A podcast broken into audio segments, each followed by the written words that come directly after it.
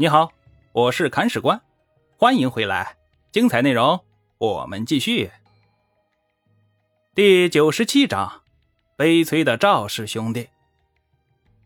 上回说到啊，朱温通过大杀一切啊，把朝廷里边的障碍全都给扫除了，里面的问题解决了，外面的问题还要处理。朱温开始把地方上的各大藩镇呢拎出来。敲敲打打，他首先派遣使者去打探各路诸侯的口风。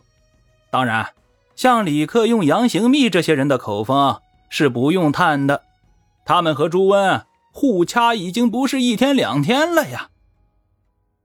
其他的人呢，大家都明白朱温想要干什么，更明白即便是自己反对，也起不到什么作用，反而会招来杀身之祸。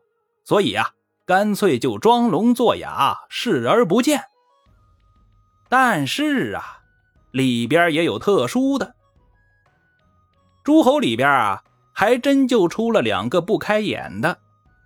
这两个人呢，就是荆襄和荆南的赵匡宁、赵匡明两个兄弟。这两个人呢，公开表示反对。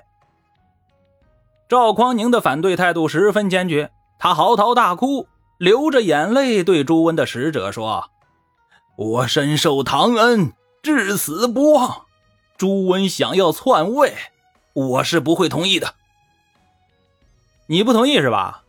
你不同意，我就打你。”朱温想要在诸侯面前立威，所以啊，把赵匡宁兄弟两个当做是反面的典型来收拾。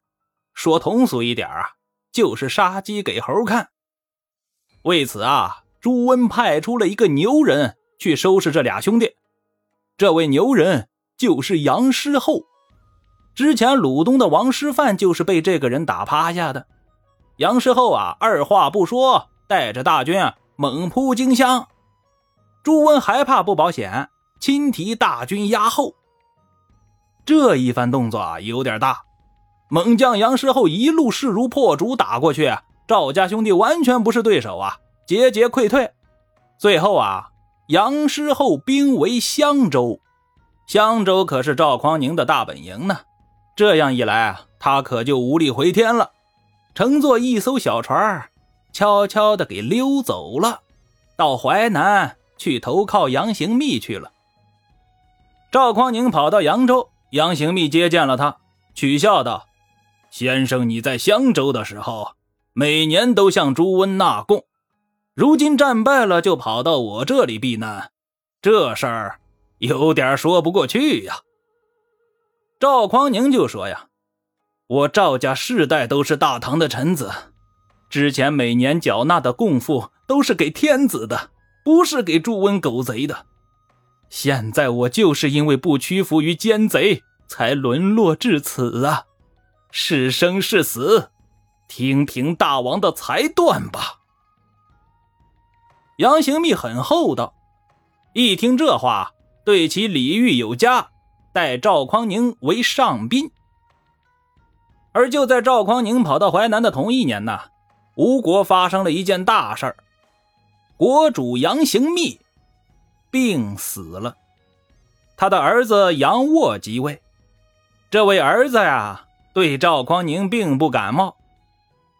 有一天呢，杨沃召开宴会，自己捧着一盘青梅吃，那东西吃多了呀，对身体不好。赵匡宁心想，自己作为长辈儿，有义务提醒一下对方，于是就对杨沃说：“别多吃，吃多了容易发小儿热。”这本来是长辈对晚辈的关心之语呀，但是说这话的场合不太对。当时吴国的大小将领都在场呢，你这不是把人家主子当小孩来数落吗？敢惹我们老大，欠收拾了不是？大将徐温就代表众将出头，找了个理由啊，把赵匡宁抓起来给杀掉了。前面赵匡宁逃到了淮南，这当哥哥的一走啊，弟弟赵匡明也顶不住了，他溜得更快。跑到四川王建那里去避难了。这边朱温打趴下了荆襄、荆南两大藩镇，很好的起到了杀鸡儆猴的作用。荆襄一战之后，对朱温称帝这件事儿，再也没有人敢提反对意见了。朱温随后啊，任命高继昌为荆南节度使。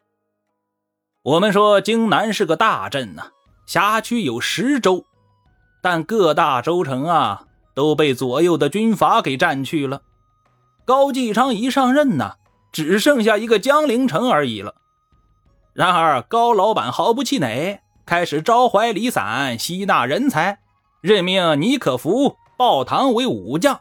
梁镇司空勋、王宝义等为文臣，开始埋头发展。啊，换句话说，就是发家致富。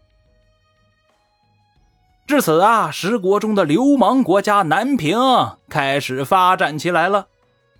高继昌这个人呐，最擅长耍流氓。他是怎么耍流氓的呢？这一节啊，我们留到后边再讲。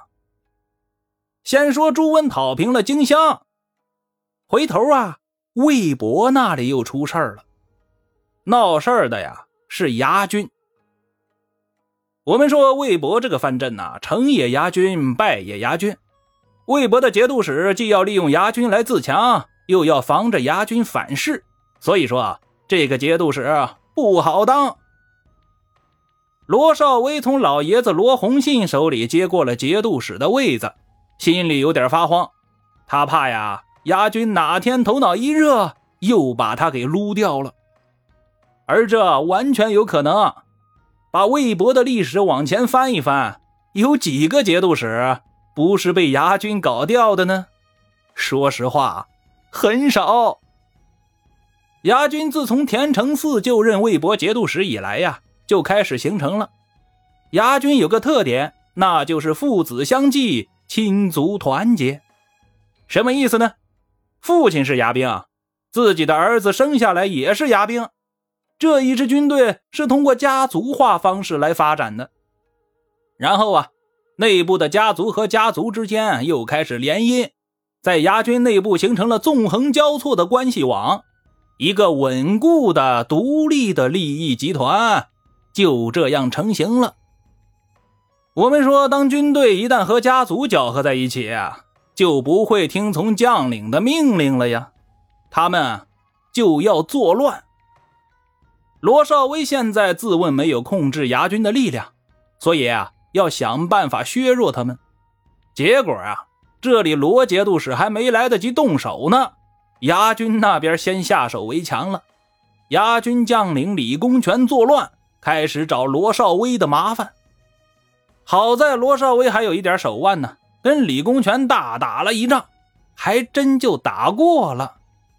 李公权这边就没辙了吗？逃到了杨守文的沧州去避难去了。这件事啊，给罗少威敲响了警钟。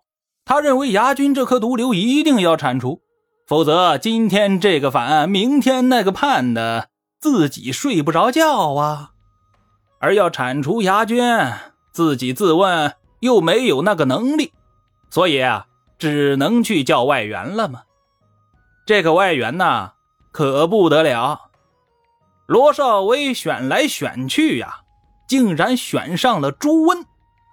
我们说朱温这杀才发起狠来，皇帝老子都怕呀。请他来对付牙军，那真是找对人了。那接下来朱温是怎么来收拾牙军的呢？他的手段呐，很凌厉。效果也很惊人，精彩内容，我们且听下回分解。本章播讲完毕，感谢您的订阅收听。如果您有好的意见和建议，欢迎在评论区留言。如果您感觉这个专辑还不错，欢迎您转发微信、微博、朋友圈。看史官再拜顿首，感激不尽。